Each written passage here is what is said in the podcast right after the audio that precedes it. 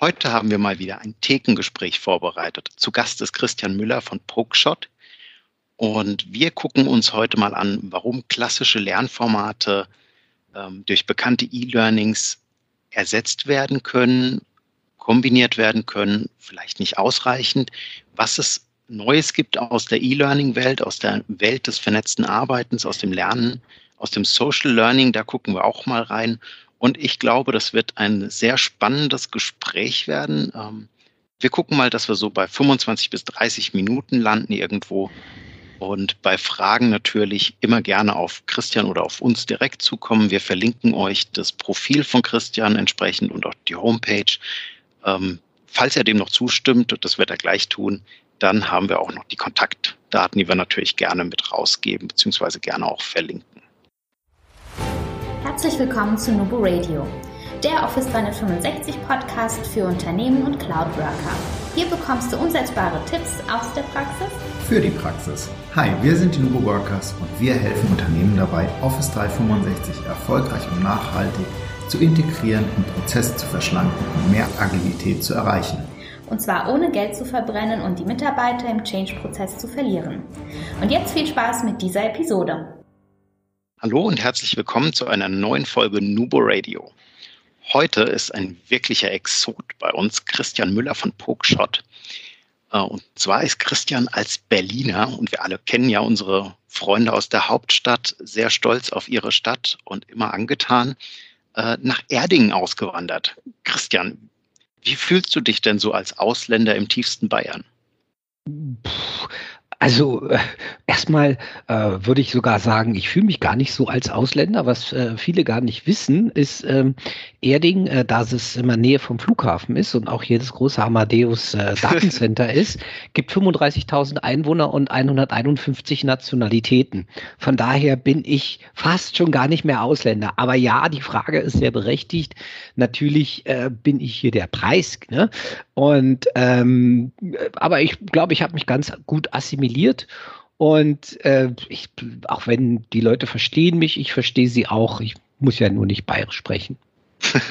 Wie kamst du denn, vielleicht ein bisschen was zu deiner Historie, wie kamst du zu dem Thema Learning oder zu dem Thema E-Learning? Ja, also grundsätzlich ist es so, ich habe eine ziemlich lange IT-Karriere von 25 Jahren hinter mir, hatte da auch verschiedenste Positionen auf Direktoren- und Geschäftsführungsebene, auch äh, across Europe, Middle East, Africa. Und irgendwann äh, habe ich so gemerkt, irgendwie tut mir das oder ich finde es besser, Menschen zu helfen. Ich, ich nachdem ich The Big Five for Life von John Streletzky mal vor ein paar Jahren gelesen habe, ist mir auch aufgefallen, dass wirklich eins meiner Big Five for Life Help Others to Develop ist. Und, und mir ist einfach aufgefallen, ich, ich helfe einfach gerne anderen weiter und, und gebe gerne das weiter, was ich kann. Und so bin ich dann zum Classroom-Training gekommen, auch zum Teil über das Training meiner Vertriebspartner und Vertriebsmitarbeiter davor. Und da hat auch damals mein CEO gesagt, Mensch, warum machst du das denn nicht? Das macht ja so einen Riesenspaß. Und über dieses analoge Präsenztraining kam ich dann in die digitale Game-Based Learning-Welt. Habe gesagt, das muss ja auch ein bisschen nachhaltiger sein, immer wieder wiederholbar. Und so hat sich das entwickelt. Okay, spannend. The Big Five for Life, übrigens auch ein Buchtipp, den äh, packen wir hier mit unten dran, finde ich auch ein super Buch. Ja. Kann man immer wieder gut lesen. Auf jeden Fall. Nur zu empfehlen. Du, ich, äh, wobei ich im Moment relativ wenig lese. Ich höre meistens. Ich höre ganz viele Hörbücher im Auto, weil ich einfach nicht, äh, äh, also die Lesezeit mir gerade ein bisschen fehlt und Autofahren tue ich relativ viel. Von daher passt das immer ganz gut. Und ich habe in der Tat gerade das Alternativbuch dazu, den Big Five for Life, gehört. Ich hatte gerade das Café am Rande der Welt. Nein, es war, da habe ich eine kleine Geschichte. Da war ich nämlich letzte Woche auf der Zukunft Personal und da stand wirklich ein Coffee Shop, so ein kleiner, da stand oben der Fahne drüber, das Café am Rande der Welt. Da bin ich hingegangen, habe gesagt, ich nehme Kaffee, aber nur, wenn ich die Geschichte von der Schildkröte höre. Und dann eröffnete mir der Mensch wirklich die Geschichte der Schildkröte, der kannte das Buch und sagte, ja. John Streletzky ist morgen hier für einen Autogrammstummel. Das ist ja Kleine cool. Anekdote am Land. Das war ganz lustig. Das ist ja cool. Ja, fand ich auch. Bin leider nicht bis nächsten Tag geblieben, musste weiter nach Berlin. Aber ich wollte wollt jetzt gerade fragen, ob du, ob du die Gunst der Stunde sozusagen mitnehmen konntest. Nee, leider nicht. Ich musste nächsten Tag äh, im, im, im äh, Auftrag des Kunden unterwegs. Oh, jetzt könnten wir vielleicht noch ein kleines Gewinnspiel draus paaren. Also der Erste, der uns schreibt, der das Buch, der die Geschichte der Schildkröte nicht kennt, dem schenken wir das Buch. Das ist eine gute Sache. Finde ich toll. Ja. Also der Erste, der das hört, oder beziehungsweise nicht der Erste, der es hört, der Erste, der uns schreibt auf die info at nuboworkers.com mit Ich kenne die Geschichte der Schildkröte nicht, dem schenken wir das Buch am das Café am Rande der Welt. So. Super. Gucken wir, gucken wir mal, wer sich meldet, wer sich outet. Ja, Christian, dann lass uns doch mal ins Thema springen. Warum klassische Lernformate inklusive der bekannten E-Learning-Formate in der neuen Welt nicht ausreichend sind? Kann man eigentlich auf einen ganz klaren Punkt bringen. Ja? Die neue Welt, der neue vernetzte digitale Arbeitsplatz mit Microsoft Teams zum Beispiel oder anderen Enterprise Social Networks funktioniert daher, dass der Schwarm gemeinsam ein Wissen, das sogenannte WeQ, entwickelt. Also gemeinsam mehr Wissen, gemeinsam mehr erreichen. Klassische Lernformate sind eher top-down oder im Wasserfallmodus entwickelt. Ja, es gibt gute Workshop-Formate, in denen man auch Sachen macht, aber klassische Präsenztraining, wo vorne jemand was erzählt, die anderen Leute es nachmachen, oder auch E-Learnings, die meistens sehr linear ablaufen, sind nicht dafür gedacht, sich auszutauschen. Wenn aber der neue digitale Arbeitsplatz genau davon lebt, dass Menschen vernetzt werden, dass das Thema Team, Transparenz und Trust, also Vertrauen, groß in den Mittelpunkt gestellt werden muss, damit das funktioniert, dann kann einfach ein klassisches Lernformat nicht das nötige Mindset herstellen, selbst wenn es vielleicht das Skillset zum Toolset herstellt. Mhm. Ja, das sehe ich ähnlich und ich sehe es auch. Also ich finde, Präsenztrainings und solche Geschichten sind mit Sicherheit eine sehr, sehr gute Sache für, für Skillset als auch für Toolset. Ähm, für das Mindset, da hilft nur der, nur der Austausch. Und das hilft auch gerne mal, so meine Erfahrung, ich sag mal, in Anführungszeichen unkonventionelle Formate. Also vielleicht auch einfach mal Kaffeestübchen am, im Café am Rande der Welt oder solche Geschichten, wo man die Leute einfach mal zusammenbringt und sich wirklich aktiv über ihre Szenarien, über ihre Anwendungsfälle, über ihre Empfindungen, wie, wie sie in den Tag oder wie sie in das Leben im neuen digitalen Arbeitsplatz gestartet sind. Ähm, einfach mal sich auszutauschen, ein bisschen zu vernetzen, diese, ich würde jetzt also sagen, so schon fast Richtung äh, diese, ja, eine Sprechstunde. Ja, Brownback-Meetings. Jeder bringt sein, ja, sein, sein, sein genau. Brownback mit, setzt sich in die Mitte. Einer macht vielleicht auch noch impulsiv, stellt drei Fragen in die Mitte. Äh, so ein bisschen moderationsmäßig, aber nur minimal. Und danach wird sich dann wirklich ausgetauscht. Genau. Aber im Thema Mindset haben wir auch gerade unkonventionelles Format, hat mir einen Riesenspaß gemacht letzte Woche, auch in Berlin mit einem Kunden haben wir Skripts für Teaser-Videos äh, geschrieben. Mhm. Die sind aber wirklich, ähm, also die, die sind wirklich unkonventionell. Also die sind nicht so, ha, das war dein alter Arbeitsplatz, der neue, sondern da würden wirklich lustige Szenen eingebaut. Wir werden so das ganze Thema Star Trek aufnehmen, äh, ähm, Star Wars aufnehmen im Hintergrund, immer mit einem Stormtrooper, der da rumläuft und so. Also mal so ein bisschen andere aufweckende Formate, wo die Leute auch sagen, Mensch, das ist auch was Neues in die neue Welt gehend, ja. Ja, wir haben jetzt gerade ein Projekt, ähm, da sind wir in dem ganzen Thema und Kontext äh, digitaler Arbeitsplatz unterwegs und das ist vom Marketing her gebrandet wie der Weltra Weltraumausflug. Also es gibt äh, mhm. Guardians und Astronauten, die einen begleiten. Ähm, mhm. Es gibt die UFOs, das sind die, die externen sozusagen, die als Gäste mit reinkommen. Und lauter so, das kommt total gut an. Also auch mit dieser Geschichte hinten dran über, über das Storytelling dann praktisch. Und du hast, also alle Formate sind natürlich auch in diesem Rahmen. Also wir haben statt einem Floorwalker einen Spacewalker zum Beispiel. Und ähm, du hast einen Guardian Circle und solche Geschichten. Also das kommt richtig gut bei den Leuten an und die haben auch richtig Spaß mit, äh, sich damit zu identifizieren und damit äh, das Programm weiterzutragen. Ja, das, das kann ich mir sehr, sehr gut vorstellen. Ähm, dass, dass, dass das eine sehr gute Sache ist, die funktioniert, weil ähm, gerade, wie du richtig sagst, Storytelling und Analogien sind einfach eine extrem, haben eine extrem starke Wirkung und vor allen Dingen Nachhaltigkeit. Ja. Das ist, die Leute merken sich halt, das ist, ich glaube, es ist ja allen bekannt, dass man sich Geschichten mehr als Fakten merkt. Ja, ja, definitiv. Ich meine, wer kennt das nicht? Die Geschichte von der Oma, die weißt du noch, aber was du in der fünften Klasse Matheunterricht gelernt hast, ist gegebenenfalls weg. Ja, auf jeden Fall. Auf jeden Fall. Nee, äh, gibt's, gibt's tolle Sachen. Also da machen Firmen oder auch äh, ja, Berater gute Sachen. Was, was würdest du denn so, was ist denn dein liebstes e oder dein liebstes Lernformat? Tricky question, wie man so schön sagt. Äh, sehr, ja, sehr ne? schwierig. Ähm, ist mir gerade so spontan eingefallen. Ja, Folgt also nicht unserem mir, Drehbuch. Ich, ich, persönlich, ich persönlich, jetzt, also wirklich meine persönliche, für mich zu sehen, ja, ich, ich lerne unglaublich gern von anderen. Also mein persönliches Lernformat ist Social Learning. Ich stelle eine Frage, ich stelle auch meinem Team eine Frage, ich stelle meinen Mitarbeitern eine Frage und äh, die, die wissen in, äh, in einem bestimmten Kontext und bekommen dann die Antwort. Das ist mein Lieblingsformat von Lernen. Mein zweitliebstes persönliches Format ist sicherlich der Austausch in Enterprise Social Networks, ob jetzt intern in Social Networks, also bei uns intern, oder zum Beispiel extern auf LinkedIn. Wenn es jetzt um die Kundenberatung geht, da ist es wirklich so, dass wir mit dem Kunden zusammen dann eine, eine äh, Grafik, eine, ein Koordinatensystem erarbeiten, wo man einfach sagen muss, ist es geplant, ist es nicht geplant, ist es strukturiert, ist es unstrukturiert, welcher Use Case steht dahinter, äh, was will ich erreichen, wie viel Mindset ist dabei, wie viel Skillset, wie viel Toolset und dann greift man in diesen Topf von dann äh, gemeinsam festgehaltenen zehn verschiedenen Lernformaten und sucht das entsprechende korrekte und richtige dabei raus. Also das wäre jetzt so die Kundenperspektive. Ich persönlich, ich lerne unglaublich gerne von anderen. Mhm. Ja, geht mir auch ähnlich. Hm, ich persönlich, ich, ich fuchs mich aber auch super gerne alleine mal wo rein.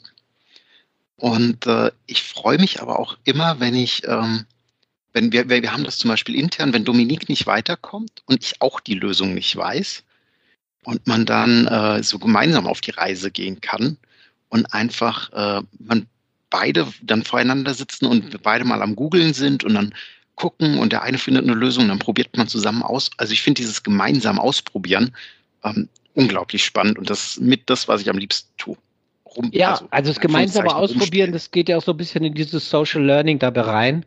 Ähm, ich selber äh, habe heute gerade mir wieder was selber raussuchen äh, müssen da habe ich nicht so die Geduld wie du vielleicht. Also ich hätte dann lieber jemanden, den ich kurz anpingen kann und mit dem das gemeinsam an. machen. ja. Und das kommt aufs Thema drauf an bei mir. Ja, genau, genau, genau. Was sind denn aus deiner Sicht die besonderen Stärken von Social Learning? Einerseits aber auch die Herausforderungen, es zu etablieren. Also die Stärken sind ganz klar, es ist halt immer, fast immer im Kontext bezogen. Das heißt, wenn Menschen sich austauschen auf einer sozialen Lernplattform, dann sind sie normalerweise in einer Gruppe und haben ein gemeinsames Ziel, ein gemeinsames Geschäftsziel, ein gemeinsames Projektziel. Und damit ist es extrem relevant und auf den Punkt. Ja. Ähm, es, es, es führt dazu, dass es sehr, sehr agil auf die auch sich ständig verändernden Problemstellungen, die es täglich gibt, anpassen, was ein mhm. Classroom-Curriculum oder gerade auch ein starres E-Learning überhaupt nicht kann. Ja. Die Herausforderungen sind ganz klar. Ähm, bei, äh, hängen auch ganz, ganz ähnlich mit dem zusammen, was wir immer wieder bei der Einführung Enterprise Social Networks festgestellt haben, ist halt, wie gehen die Menschen mit dem Thema Transparenz um, mit dem Thema Vertrauen? Also ich hatte es eben schon mal gesagt, Transparency, Team und Trust. Transparenz, ich muss mich ja außen outen, dass ich etwas nicht weiß und dass ich Hilfe brauche im Zweifelsfall. Ja. Und ich muss ja auch fragen. Wenn aber das System über Jahrhunderte, also Jahrzehnte oder vielleicht sogar Jahrhunderte darauf aufgebaut war, dass Wissen Macht ist und, und für Wissen wird man bezahlt äh, und auf einmal sagt, oh, ich habe gar kein Wissen, ich will von jemand anders, dann ist das eine der größten Herausforderungen. Und auch das Vertrauen zu schenken, der andere wird mich deswegen nicht für dumm halten oder wird beim nächsten Mal versuchen, mich auszuboten. Also das Thema Trust und auch gemeinsam zu sagen, ich gewinne im Team. Und das fällt vielen schon, schon manchmal schwer, ja. Wir haben alle irgendwie gelernt, äh, ich komme ja auch aus der Babyboomer-Generation, bin ja schon ein bisschen älter, ähm, äh, dass man sagt, du wirst für deine Leistung bezahlt. Dann bist du Tennisspieler und versuchst da dein Preisgeld zu gewinnen. Heute musst du aber eher Volleyball spielen, dir gegenseitig die Bälle zuspielen und dann halt der das Preisgeld aber auch durch sechs Leute teilen. Was mir gerade so einfällt, hm, wie stehst du denn zu der Bezeichnung Wissensarbeiter in diesem Kontext? Weil ich finde gerade so, also kann dem voll und ganz zustimmen. Ich bin auch der Meinung, dass ohne dieses ähm, Vertrauensverhältnis und ohne den Vertrauensvorschuss und ohne dieses, wir lösen diese, dieses Silo-Denken und zwar von oben herab auch, ähm, weil da ist ja ganz oft, äh, unsere Mitarbeiter sollen transparent werden und so weiter. Die einzigen, die sich da gerne mal außen vor nehmen, sind weiter oben die Etagen dann auch, wo dann ganz schnell Schluss ist mit Transparenz, ähm, wo es echt viel Arbeit und viel Zeit kostet, die Kollegen dann wirklich auch einzufangen und zu sagen, ja, wir müssen diese Veränderung auch gemeinsam angehen. Aber gerade jetzt so ähm, unter diesem Aspekt, ähm, Wissensarbeiter ist ja eigentlich auch so ein, ich als, als Arbeitender habe ein Wissen. Ähm, kann man so oder so jetzt interpretieren. Also man kann das auch als Silo darstellen. Oder wie siehst du das? Äh, ich würde das nicht ganz so streng sehen. Also für mich ist der englische Begriff Knowledge Worker zu Deutsch Wissensarbeiter halt für mich einfach eine grundsätzliche Unterschied zum sogenannten Blue Collar Worker oder jemanden, der eher sehr viel Handarbeit macht. Ähm, man kann aber auch grundsätzlich die Unterscheidung machen, wie viel Routinearbeit hat jemand. Ja, also ich bin da ganz gut vernetzt mit dem Harald Jarche, der immer ganz gute Grafiken zum Thema Knowledge Worker, Blue Collar Worker, was braucht, die einen brauchen implizites Wissen, die anderen brauchen explizites Wissen. Aber um die Frage zurückzukommen, für mich ist ein Wissensarbeiter auch einer, der das Wissen mit anderen teilt. Das heißt, es geht nicht nur mhm. darum, dass er selber das Wissen hat, sondern er muss halt jeden Tag mit sehr, sehr viel Wissen und auch neuem Wissen umgehen. Ja, während dem vielleicht der Blue-Collar-Worker, also der, der vorne am Fließband steht oder der sehr, sehr viel Routinearbeit hat, halt eher handwerkliche oder Routinearbeiten macht. Ja, und, und deswegen würde ich bei Wissensarbeiter jetzt den nicht klassifizieren, dass das einer ist, der unheimlich viel Wissen hat, sondern der jeden Tag mit viel Wissen umgehen muss. Mhm. Wir challengen das mal. Mhm. Dahingehend, dass ich jetzt sage, okay, auch so ein Blue-Color-Worker hat ja einen unglaublichen, also sagen wir mal, Meister Müller seit 35 Jahren in der Werkstatt, hat ein unglaublich großes Wissensrepertoire, was sowohl Produktion als auch Fertigungsabläufe, Materialkenntnisse und so weiter angeht. Korrekt. Wissensarbeiter oder Blue Color? Für mich bleibt er ein Blue-Collar-Worker, auch wenn er sehr, sehr viel Wissen über seine Routinearbeit hat.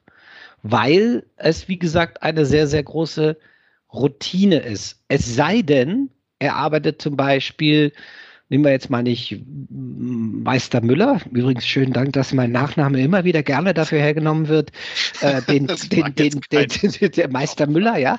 Ähm, nehmen wir mal den, ähm, den, äh, sage ich mal, Chemiearbeiter Schmidt, der in Reagenzgläsern neue Sachen erfinden und auch immer wieder testen muss. Der ist zwar auch, sage ich mal, sehr, sehr viel mit handwerklichen Sachen beschäftigt, muss aber auch ständig neue Dinge erfinden. Ja, das wäre jetzt wieder für mich ein Wissensarbeiter. Also deswegen kann ich jetzt nicht so sagen, äh, nur weil er in der Werkstatt steht, ist er kein Wissensarbeiter, sondern es hängt wirklich mit seinem Profil ab, mit wie viel Wissen muss er am Tag umgehen und wie viel ist davon nicht Routine. Findest du oder meinst du, es würde unter dem Aspekt vielleicht Sinn machen, eine dritte Ebene zu definieren? Also es gibt sogar, wenn man, wie gesagt, es gibt ein schönes, äh, ich kann Harold Jarche als äh, Repositorium von echt guten Grafiken und Sachen äh, gerne äh, empfehlen, www.jarche.com. Äh, der hat das in insgesamt sogar vier Kategorien unterteilt, die sukzessive immer weniger Routine und immer mehr Nicht-Routine-Arbeit haben. Mhm. Okay. Es gibt Verlinken also auf jeden Fall äh, in den Show Notes. Ja. Würde ich Muss ich mir im Nachgang auch nochmal angucken. Mhm, mhm, mhm. Wir, wir bleiben mal beim Wissen, beim Knowledge Worker. Gibt es mhm. denn für den überhaupt noch einen Unterschied zwischen Lernen und Arbeiten? Ist Nein. das oder nein, wenn, wenn nein, nein, auch wenn wir jetzt auf unsere Jobs gucken. Ich weiß nicht, wie es dir da geht. Ich kann da nur von mir ausgehen. Ähm, für mich persönlich, ich lerne jeden Tag Office 365 oder SharePoint ähm, in dem Umfeld und Kollaboration jetzt seit knapp neun Jahren. Und trotzdem ist es für mich immer noch fast jeden Tag irgendwo irgendwas Neues mit dabei. Ich sage jetzt nur jarche.com ähm, als Beispiel. Das ist, äh, also da ist immer wieder irgendwo eine Abwechslung und auch was, ja, was anderes gegeben. Also ich würde sagen, Continu Continuous Learning äh, total angekommen. Ja. Ich habe in der Zwischenzeit auch einfach mal ganz schnell hier äh, auf meinem Phone mal nachgeguckt. Also er hat unterschieden zwischen wirklich Routine Work Producers, also Leute, die produzieren, den mhm. Technical Work Improvers, das wäre jetzt wieder unser Meister. Dann gibt es die sogenannten Craftwork Builders, das sind also die, die sozusagen noch mehr darüber hinaus neue Möglichkeiten der Prozesse und Produkte vorgeben. Und dann gibt es den Innovative Work Thinker. Und der Innovative Work Thinker, der hat so wenig Routine, dass Arbeiten und Lernen eigentlich jeden Tag das Gleiche ist. Ne? Mhm. Also jetzt nochmal zu diesen vier. Und jetzt habe ich aber deine letzte Frage vergessen. Äh, ich hatte, ich hatte zum Schluss gefragt, ob überhaupt noch ein Unterschied zwischen Lernen und Arbeiten ist. Also du bist schon in die Richtung gelaufen. Dann habe ich also doch noch richtig gemacht. Ja, für den Innovative ja, ja, Work genau. also für mich für mich ist Lernen intuitiv. und Arbeiten äh, eigentlich nicht mehr getrennt. Deswegen ist es auch, fällt es mir auch manchmal so schwer, über den Learner zu sprechen. Ja, also ich bin ja in vielen Foren auch unterwegs, wo die Leute immer wieder über den Learner und die Learning Culture sprechen. Und da sage ich immer, wie gesagt, schaut euch die verschiedenen Personas an, und bei ganz bestimmten gibt es keine Learning Culture mehr. Da gibt es nur noch eine Learning, Work und Collaboration Culture. Das ist alles eins. Ja. Und ich glaube auch, dass das äh, sogar für mehr Profile zutrifft, als man so im ersten Moment äh, denkt, weil man mhm. vielleicht erst noch so, so eine Grenze wirklich zieht, so zwischen White und Blue Color Worker und dann sagt, okay, links, rechts.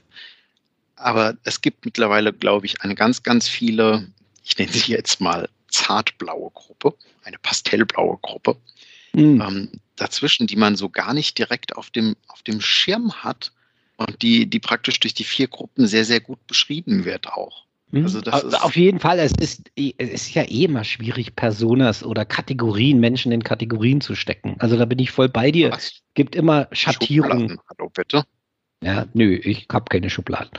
Ja, also zum Beispiel, wenn du zum Beispiel die, die Workplace Learning Studie von Jane Hart dir mal anguckst, wo 5500 Menschen befragt wurden, wie sie gerne lernen, da wurde zum Beispiel jetzt mal nicht unterschieden zwischen äh, einem Blue-Collar-Worker und einem anderen. Ja, und, und da waren die ersten sieben oder acht ähm, wichtigsten Lernfaktoren hatten auf keinen Fall was mit Classroom-Training, E-Learning oder ähnlichem zu tun, sondern immer nur Daily Work Experience, Knowledge Sharing, Web Search, Professional Networks, voneinander lernen, Manager Feedback, Coach und Mentor. Also was ich damit sagen will, ist, man muss auch nicht immer unterscheiden. Entscheidend ist, dass das Lernen in der modernen Welt heute auf jeden Fall so viele verschiedene Facetten und Nuancen hat, dass das klassische Blended Learning, und das war ja der Ursprung unseres heutigen Podcasts aus kann E-Learning zusammen mit Classroom Training allein ein blended, ein wirksames Blended Learning Format herstellen. Und das ist es eben nicht. Ja, was glaubst du, warum tun sich so viele Firmen so schwer, diesen neuen Weg zu gehen und zu akzeptieren? Weil es schwierig ist, weil die Mensch, weil der Mensch da ein großer Faktor ist. Der Mensch und die Veränderung ein großer Faktor. Und irgendwann haben wir alle mal vor schon seit 150 Jahren funktioniert das Schulsystem in Deutschland gleich. Alle wissen, dass die Finnen es besser können, aber wir können es nicht adaptieren, weil wir es schon immer so gemacht haben. Weil. Ach, das hast diese Bezeichnung. Wir haben das schon immer so gemacht, wir machen es auch weiterhin so. Das kriege ich immer. Ja, aber es ist so. Das, das ist so, was ja. ich immer wieder höre und was ich auch immer wieder sehe. Und ganz ehrlich, es ist auch einfacher. Ich setze mich hin, nehmen wir mal an, ich bin jetzt Personalentwickler oder ich bin E-Learning-Beauftragter. Ich kriege ein Thema, ich baue meine Slides, ich baue mein E-Learning, ich baue meine Curriculum, ich liefere das, kriege am Ende meinem Zettel, dass ich ein netter Trainer war und bin fertig. So ein mhm. Social Learning Environment mit Sachen, wo man Awareness, Adoption, Application, Enabling über einen Zeitraum auch von 12 bis 18 Monaten verändern muss, diesen Mindset, wo viele mhm. Menschen mit drin sind, ist einfach viel, viel schwieriger, ja, und auch für das Management unglaublich neu und, und wenig messbar. Sie glauben ja, dass E-Learnings und Classroom-Trainings messbar sind, weil da messbar irgendwelche sind. Feedbacks gemacht sind und Quizze gemacht werden und so weiter. Was? Kirkpatrick-Pyramide ist jetzt 70 Jahre alt, die wird immer noch zitiert. Ja, als äh, so messe ich lernen. Ja. Es kann nicht funktionieren, aber es ist viel, viel einfacher. Ich habe mein Projekt beendet, bin fertig. Deswegen tun sich so viele schwer damit.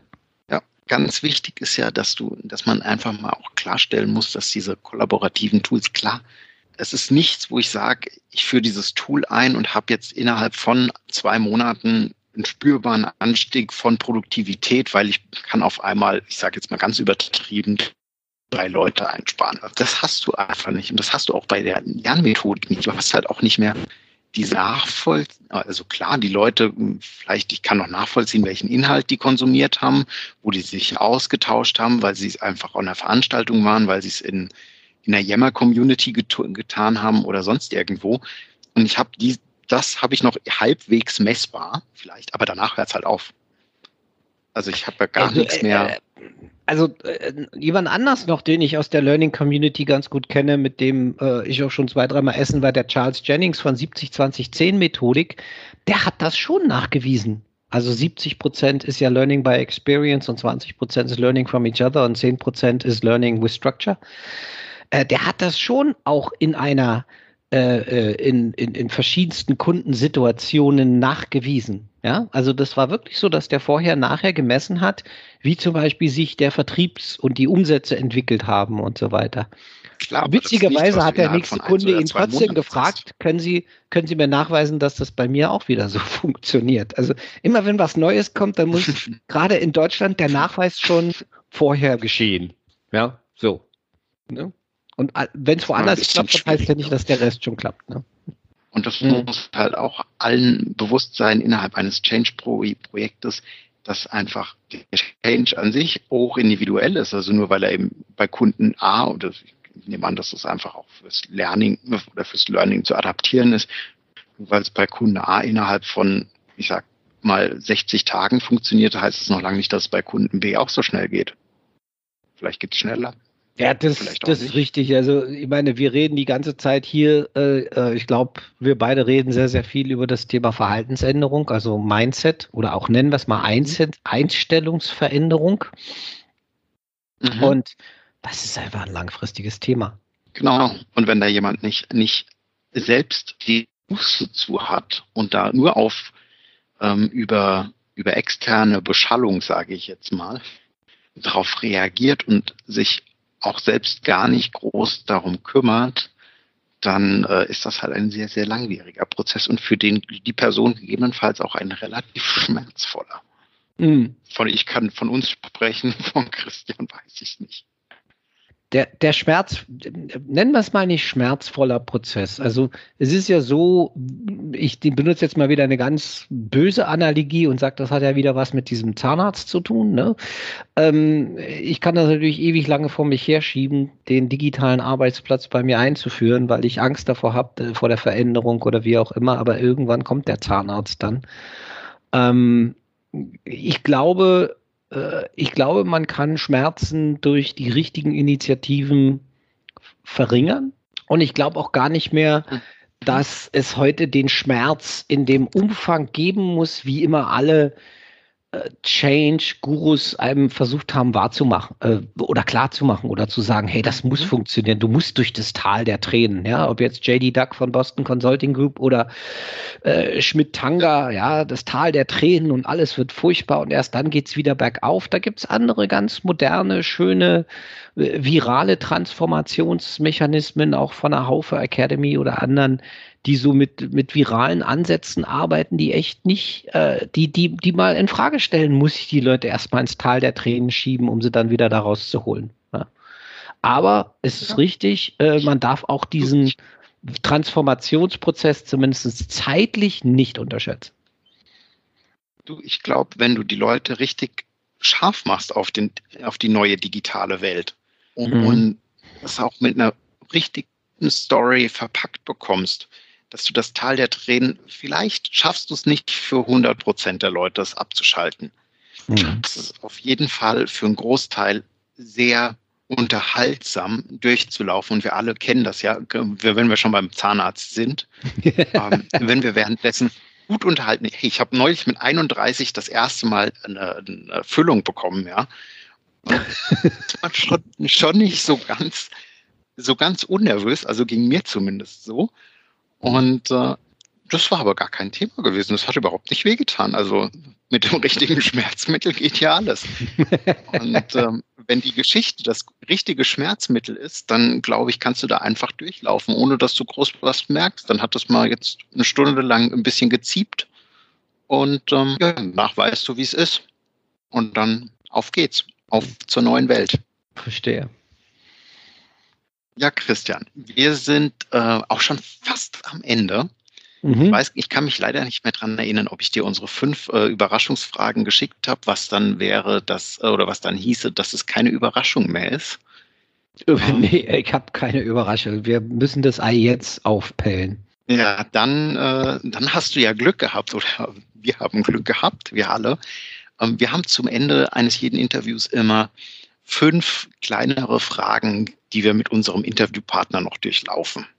Okay. Und da haben wir ja, es tut nicht weh. Also wir fangen mal an mit Arbeiten in der Cloud bedeutet für mich. Immer mit den Kollegen vernetzt am gleichen Dokument arbeiten zu können und davon zu profitieren, dass mir die Kollegen helfen, es besser zu machen, was ich mir ausgedacht habe. Hm. Gute Antwort. Gut. Würde ich liken. Ähm, so möchtest du in Zukunft arbeiten? Bei Kunden, mit Kunden noch vernetzter und noch mehr Offenheit. Ähm, nicht intern, das kriegen wir schon als Firma ziemlich gut hin, sonst würden wir auch nicht Enterprise Social Networks machen. Aber extern gesehen in dem Sinne. Mhm. Oder bin ich bei dir? Also was, was mir ja immer, wenn ich meine 500 Accounts bemühen muss, um mich irgendwo bei einem Kunden einzuloggen, ähm, wie toll wäre es, wenn ich überall mit meinem Account arbeiten könnte. Hm mit meinem Notebook. Ja. Ohne, also ich fahre im Moment regulär in meinem Koffer mindestens zwei Notebooks mit mir spazieren, meist, meistens drei. Manchmal ja. vier. Ja, kann ich unterschreiben. Würde ich gerne mitmachen. Da sind wir dabei. So, jetzt kommt meine liebste Frage, Christian. Welche App hast du zuletzt heruntergeladen und warum? Welche App habe ich zuletzt runtergeladen? Ich bin ja nicht mehr, weiß ja gar nicht mehr, was ich vor zwei Stunden gemacht habe. Nein, kleiner Scherz. äh, welche App habe ich zuletzt runtergelassen? Ja, sorry, muss ich leider sagen. Auch wenn es nichts Besonderes ist, ich hätte jetzt was ganz Tolles gerne gesagt, aber der Nahverkehr, Nahverkehr in Paris, weil ich bei einem Kunden am äh, Donnerstag in Paris bin und ich muss mich bei der Metro zurechtfinden. Und natürlich habe ich mir die runtergeladen, damit ich mich durch das Gewust von Nahverkehrssystemen in Frankreich, äh, in Paris genauer gesagt, durchfühle, äh, durchwurstel. Because, you know, äh, mon français est très mauvais. Also ich vertraue mich dann immer nicht. Äh, bin zwar zweisprachig Englisch, aber mein Französisch ist halt grottenschlecht deswegen runtergeladen, um mich alleine ja. durchzuwursteln. Ne? Ja, aber auch wieder was mit Lernen. Ne? Also du lernst den Weg zu finden. ja, ja, ja, ja, genau.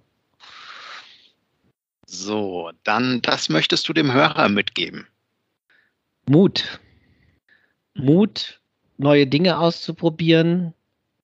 Mut äh, zu machen. Wir bei uns in der Firma verteilen immer gerne ähm, so bunte Poster, da steht drauf Get Shit Done. Einfach mal machen.